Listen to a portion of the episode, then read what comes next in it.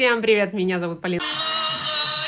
Назаренкова, и это подкаст «Арт Вазовский», подкаст, в котором я рассказываю вам про биографию художника. Так, сегодня по традиции. По традиции, потому что я чередую, как вы могли заметить, иностранных художников и русских. Так вот, сегодня Архип Иванович Куинджи.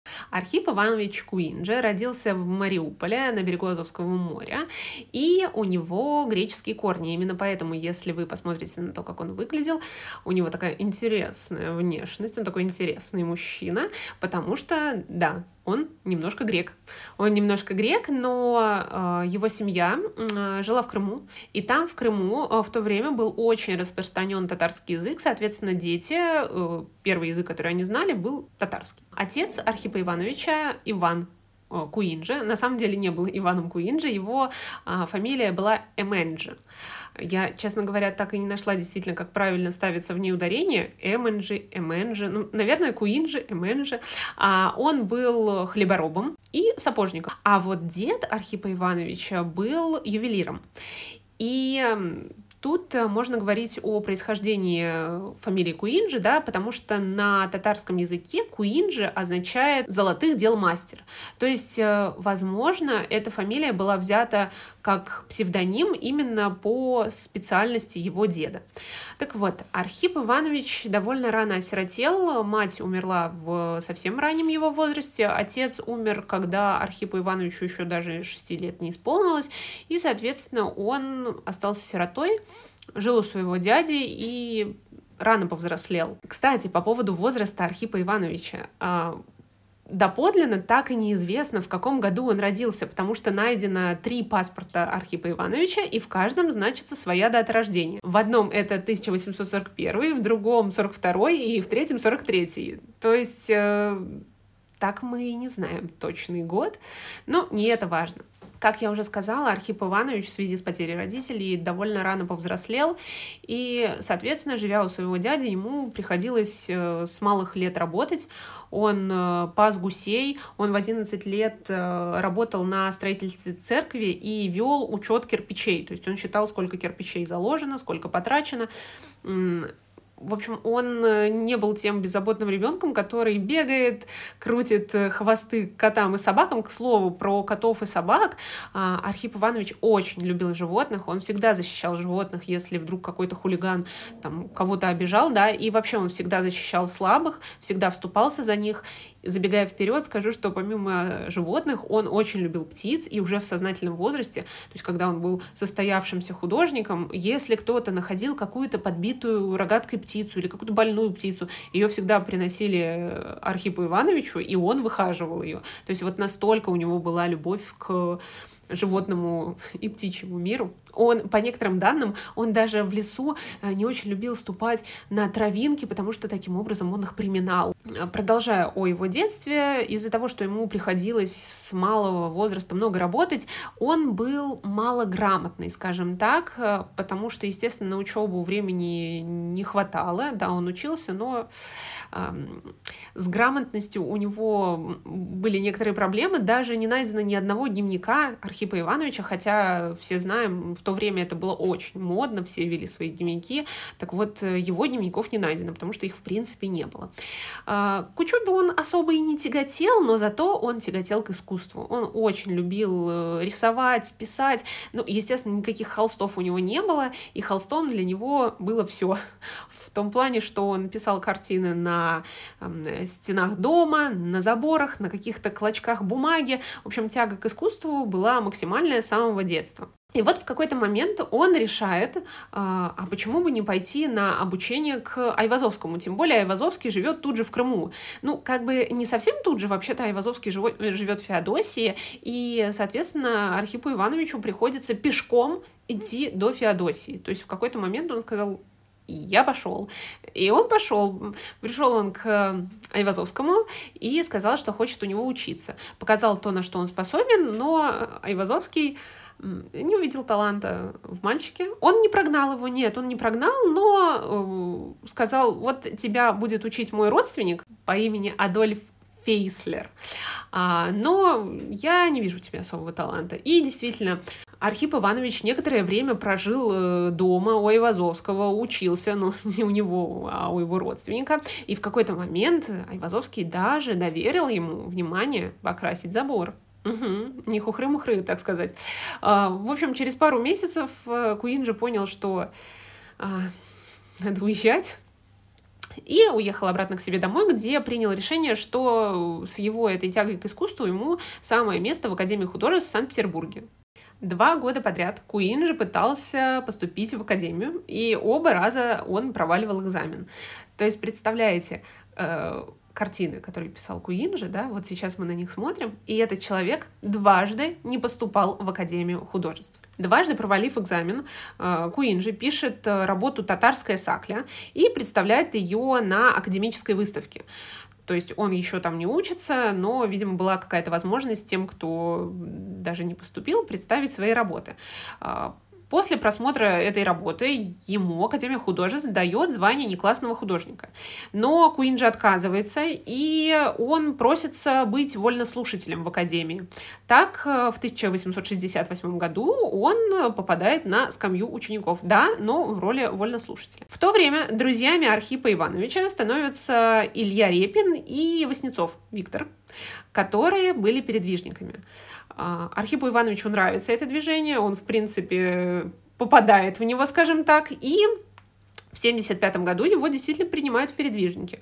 Он принимает участие во всевозможных их выставках, э, и его картины имеют колоссальный успех, несмотря на то, что э, в передвижниках тогда ого-го какие имена, да, молодой Куинджи, показав свои работы, становится таким прям классным, довольно популярным художником. Более того, на третьей выставке передвижников он показывает свою картину «Забытая деревня», и ее приобретает Павел Третьяков за 600 рублей. То есть, представляете, для Куинджи, который вырос в бедности, который пешком шел в Феодосию, тут его картину покупают за 600 рублей. Ну, это просто вышка. Следующим шагом в его карьере становится седьмая выставка товарищества передвижников, на которой он выставляет уже три картины «После дождя», «Березовая роща» и «Север». Они пользуются бешеной популярностью, и Крамской пишет Репину. Сегодня, наконец, поставил Куинджи имеется в виду работа Куинджи. И все просто ахнули. То есть, я вам говорю, выставка блистательная. На этой выставке Павел Третьяков приобретает э, работы Куинджи за, уже внимание, если предыдущую картину он купил за 600 рублей одну, здесь три картины он покупает за 6500 рублей. Ну, это, это предел, это вообще, э, это бомбяо. Правда, в какой-то момент э, товарищество передвижников, э, судя по всему, становится тесновато. Для Куинджи, тем не менее, он там остается, но возникает следующий момент. В газете «Молва» под псевдонимом «Любитель» э, выходит статья художника, передвижника, тоже, Михаила Клотта, в которой он обвиняет Куинджи в том, что тот в своих картинах применяет э, один и тот же прием, и вообще у него отсутствует талант. Вообще не знаю, как у него поднялась рука такое написать, что у Куинджи отсутствует талант, но, возможно, это была просто зависть. Так вот, э, Архип Иванович э, требует, чтобы Клод э, выгнали из товарищества, но коллеги не поддерживают его в этом. И тогда Куинджи решает, что, ну, значит, идет он. И он действительно выходит из передвижников. Следующим годом триумфа для Куинджи становится 1880 год. А, чуть-чуть э, такое лирическое отступление, да, вот сейчас э, на дворе 21 век, и э, довольно часто устраивают выставку одной картины, ну, вот это вот, знаете, все этот пафос, висит это вот одна картина, и все ходят ее смотреть, ну, это современный мир, современное искусство, и, казалось бы, это, наверное, появилось вот в последние годы или в последние десятилетия, но нет, в 1880 году в России Архип Иванович Куинджи выставляет на выставке одну свою работу. Это выставка одной картины. Как думаете, что это была за картина? «Лунная ночь на берегу Днепра». Я думаю, что все знают, э, как она выглядит. Если не знаете, то обязательно нужно посмотреть.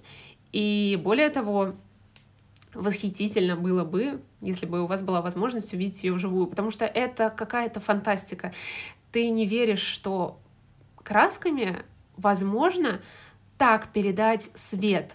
Даже не цвет, а именно свет. Ну, обо всем поподробнее. В темной комнате, куда не проникал ни единый луч света, а, была вывешена картина, и она была освещена одним электрическим фонарем.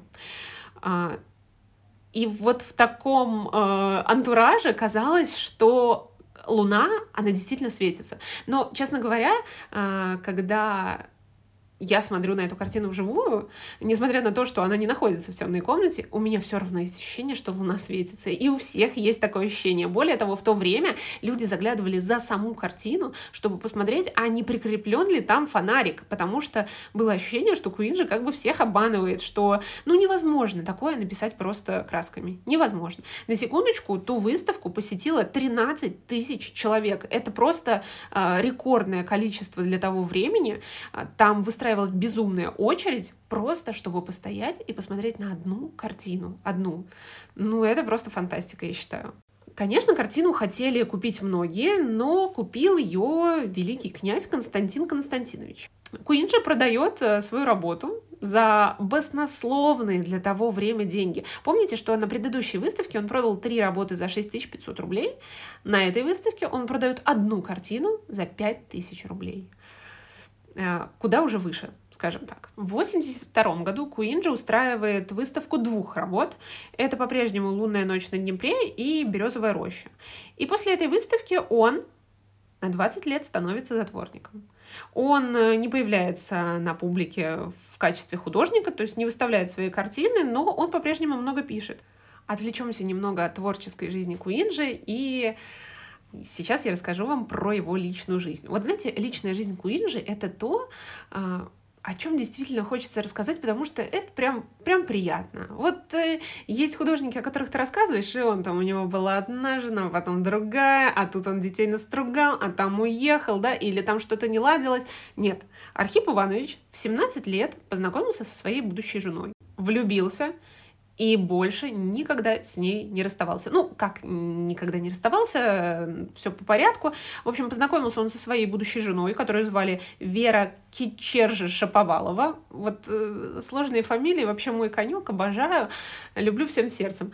Будем называть ее Вера Шаповалова, потому что фамилию Кичержи э, мне произносить сложно.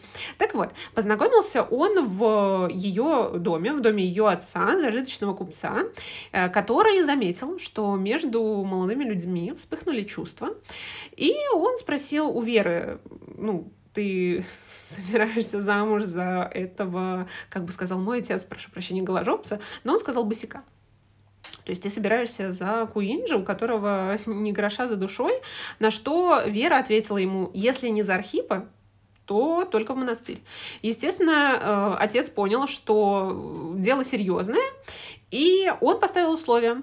100 золотых монет за его отцовское благословение. Ну, естественно, я подозреваю, что он думал, что Архип Иванович сдастся и скажет, блин, а как бы у меня ничего нет, ну и все, и потихонечку все сойдет на нет. 17 лет, 17 лет полюбили друг друга на недельку, а потом забыли и все, и разошлись. Но нет, Архип Иванович отправляется в Санкт-Петербург для того, чтобы заработать эти деньги. Он живет в проголодь, он работает, он пишет картины, он работает на обычной работе, и он зарабатывает эти деньги. Он зарабатывает эти деньги, возвращается, и, э, и тут отец Веры э, говорит ему, а, нет, за это время э, условия изменились. Э, он повышает ставки. Он повышает ставки и, и говорит, что нужно больше денег заработать. И Архип Иванович снова уезжает в Петербург. Он снова живет в проголодь, снова работает. Вера в это, в это время, она ждет его, и она дожидается. Он возвращается с новой суммой, и, видимо, отец уже понял, что, ну, понятное дело, это, этот парень не сдастся, и дочь вроде как ждет, ну, Окей, придется, придется разрешить. В общем, э, состоялась свадьба в 75 году, и после свадьбы новоиспеченные супруги отправляются на Валаам. Но во время поездки на остров э, случается очень сильный шторм. К счастью, супругам удается спастись, и они для себя это расценивают так. Если Бог сохранил нам жизнь, то нам нужно направить наши жизни на благие дела. Напомню, что Архип Иванович э, был признан как художник э, во время своей жизни, получал очень и очень неплохие деньги, но э, со своей женой Верой они жили довольно скромно, вели довольно скромный быт и помогали молодым художникам. Они даже жертвовали деньги малоимущим и неимущим, они помогали животным, и Вера, она не была тем человеком, который, той женой, которая у богатого мужа требует бриллианты, меха, платья. Нет, она она во всем его поддерживает. Она вообще была очень талантливой пианисткой, но, несмотря на это, она сама готовила, убирала дом и, ну, условно говоря, не берегла руки, да, как э, там пианисты должны беречь пальцы. Нет, Вера все делала сама по дому, опять же, несмотря на то, что, в принципе, они э, абсолютно легко могли нанять прислугу, вот, но они жили довольно скромно. А, Забегая вперед, Вера пережила супруга на 10 лет. К сожалению, детей у пары не было. Поэтому, да, они занимались благотворительностью, они полностью себя э, отдавали на благие дела. Вернемся к жизни Куинджа. В 891 году он приобретает за 35 тысяч рублей, еще раз подчеркну, Куинджа был очень состоятельным художником. То есть здесь его э, судьба, она некоторым образом перекликается с Айвазовским, который тоже при жизни был очень востребован и, в принципе, не нуждался в деньгах. Так вот, в 91 году он за 35 тысяч рублей приобретает в Петербурге три жилых дома, объединенных общим фасадом. Э, дома находятся на Васильевском острове, это десятая линия, дома 39, 41 и 43. После ремонта он сдает эти квартиры в наем, и если вдруг кому-то из его друзей или знакомых э, нужно жилье, нужно помочь с местом жительства, то он говорит, ребята, у меня вот там есть дома, можете пожить, я помогу.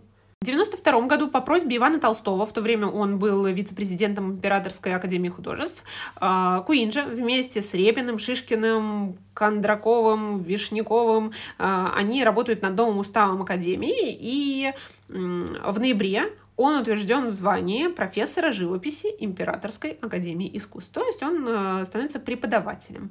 В 1995 году на собранные свои средства, которых немало, Куинджи организует поездку в Крым для своего пейзажного класса. А, представляете, как здорово, то есть э, у него учатся ученики, они любят своего преподавателя как мастера, восхищаются им, и тут он им говорит, ребята, сейчас оплачу нам всем поездочку в Крым, будем там писать пейзажи, будем с натуры делать зарисовки, в общем, будет здорово если бы я была на месте этих учеников, ну, я бы вообще просто с ума сошла от счастья. Помните историю про то, как Куин же пешком в Феодосию пошел к Ивазовскому? Так вот, в 96 году Иван Константинович Ивазовский приезжает в мастерскую Куинджи и прямо на глазах студентов, и Куинджи в том числе, выполняет морской пейзаж. То есть э, он, ну, вы представляете чувство Куинджа внутри, да? То есть когда-то он пришел пешком в эту Феодосию, Айвазовский ему сказал, нет, не вижу таланта, и вот проходят годы, Куинджи преподает в Академии художеств туда, там, куда он не смог поступить дважды. Он преподает, он богатый человек, и Айвазовский приезжает к нему в мастерскую, и при нем пишет этот морской пейзаж. Я считаю, что это для художника, для мастера, ну, это, это просто пик это супер событие. Но в 97 году э, карьера Куинджи как педагога заканчивается, потому что в феврале в Академии художеств начинаются студенческие волнения, и Куинджи, как э, классный педагог, да, он занимает сторону учащихся. Президент Академии художеств требует его отставки, но Архип Иванович в итоге решает сам уволиться. И, собственно, на этом его да, педагогическая карьера подходит к концу. В 1907 году здоровье художника ухудшается, он начинает замечать очень сильную одышку, ну, он как бы уже и не сильно молод, но тем не менее. И весной 1909 года, вернувшись из Крыма, а, он просто находится между жизнью и смертью. Врачи делают ему рентген, и оказывается, что у него очень э, расширено сердце и аорта. И болезнь уже как бы такой стадии, что, ну, она очень запущена. То есть состояние его прям, прям не очень хорошее. Следующей весной Куинджи снова едет в Крым, останавливается в гостинице, и там болезнь основательно его настигает.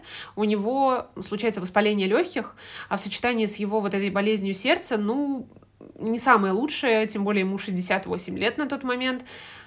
Ну, по разным источникам по-разному, но будем считать 68. И, конечно, воспаление легких дается ему очень тяжело. И врачи говорят, что, скорее всего, все это неизлечимо. Вера Леонтьевна в это время находится в Петербурге, и она ждет вестей от Архипа Ивановича, но не получает их и отправляется в Ялту. Ну, представляете, 909 год, э, никаких телефонов, само собой, нет, и вести он никаких телеграмм не отправляет. Естественно, она начинает переживать, стартует в Ялту, и когда приезжает, Архипу Ивановичу становится лучше.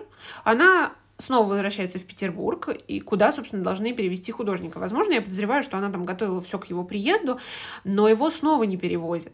А она снова отправляется в Ялту, чтобы сама организовать переезд. Ну, судя по всему, опять же, Архипу Ивановичу было очень плохо, и он сам ничего в тот момент уже из-за болезни решить не мог. Естественно, она берет все в свои руки, перевозит его. Врачи советовали ему лечиться на Кавказе, ну, потому что, откровенно говоря, наш питерский климат — это вообще не лучшее место для э, воспаления легких и вообще для лечения, да.